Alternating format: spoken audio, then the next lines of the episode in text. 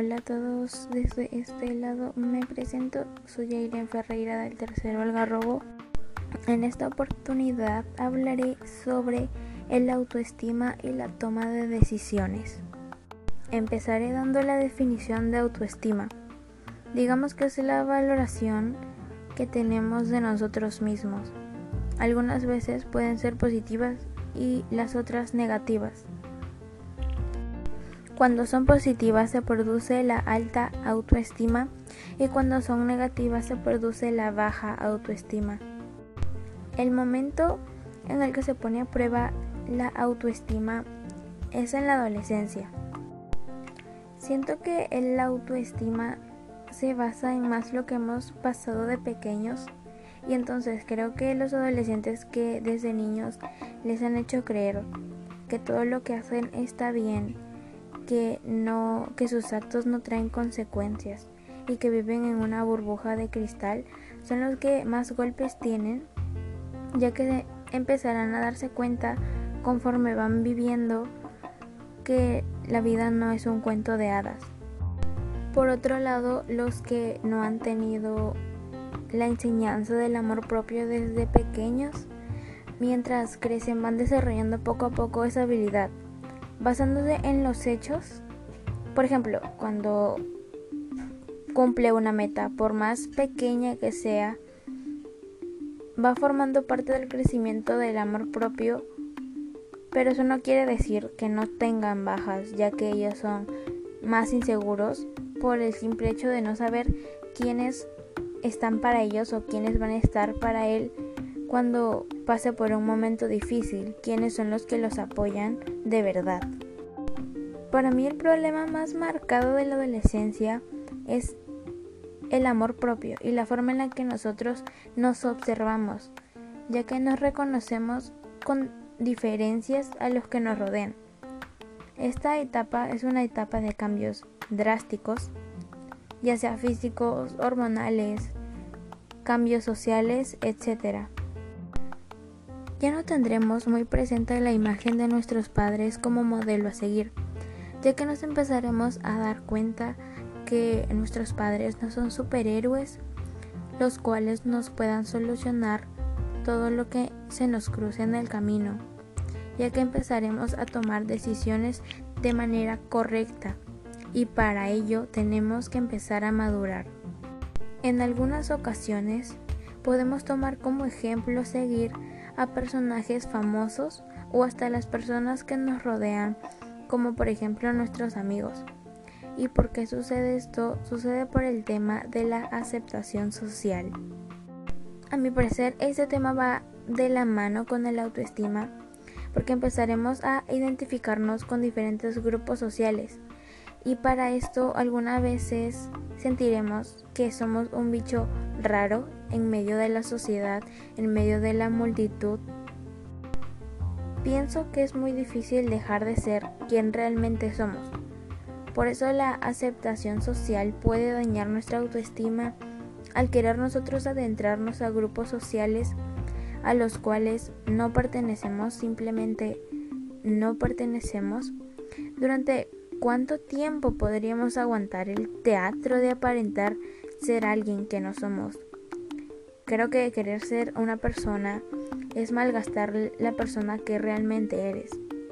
Hay que saber aceptar que unos han nacido extrovertidos con gran facilidad para relacionarse, pero otros tenemos, me incluyo, tenemos las dificultades, tenemos muchísima dificultad para relacionarnos con los demás, pero esto no nos hace ni más ni menos que ellos. No podemos vivir para complacer a los demás si ni siquiera nos complacemos a nosotros mismos, dejando de lado nuestros propios deseos, nuestros propios intereses y sobre todo dejando de lado nuestros sentimientos.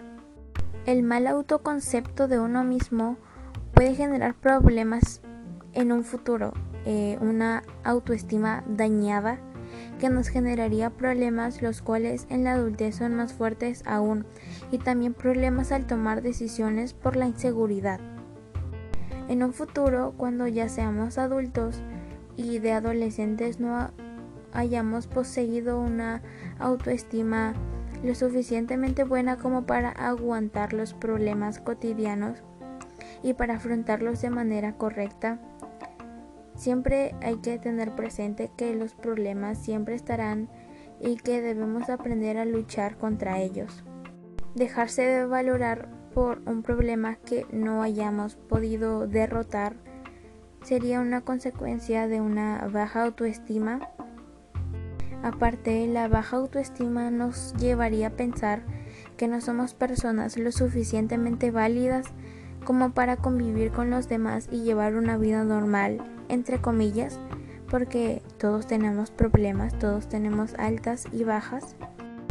Tener una buena autoestima es el punto principal para tomar decisiones correctas y para ello creo que las comparaciones son las que empiezan a bajar la confianza que tenemos hacia nosotros mismos.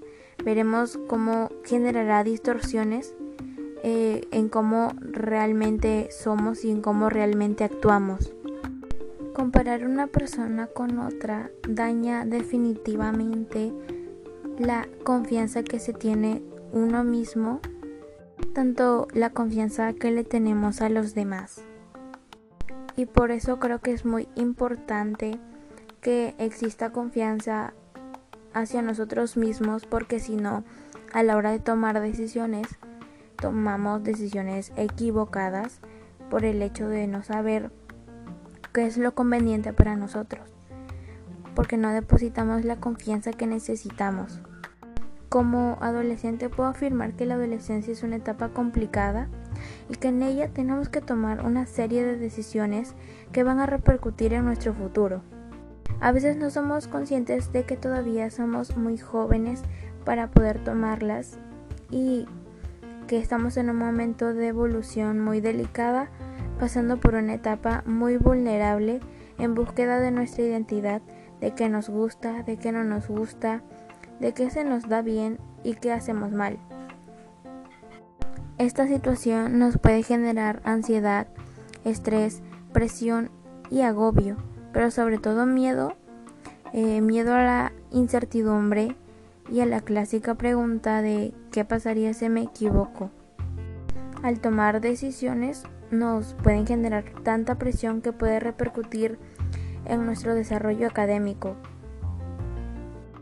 por último, creo conveniente aconsejar de adolescente a adolescente empezar a trabajar por nuestra autoestima, empezando por reconocernos, por darnos valor, por sobre todo reconocer que no somos seres perfectos, pero tampoco tenemos el derecho de menospreciarnos y darnos menos valor.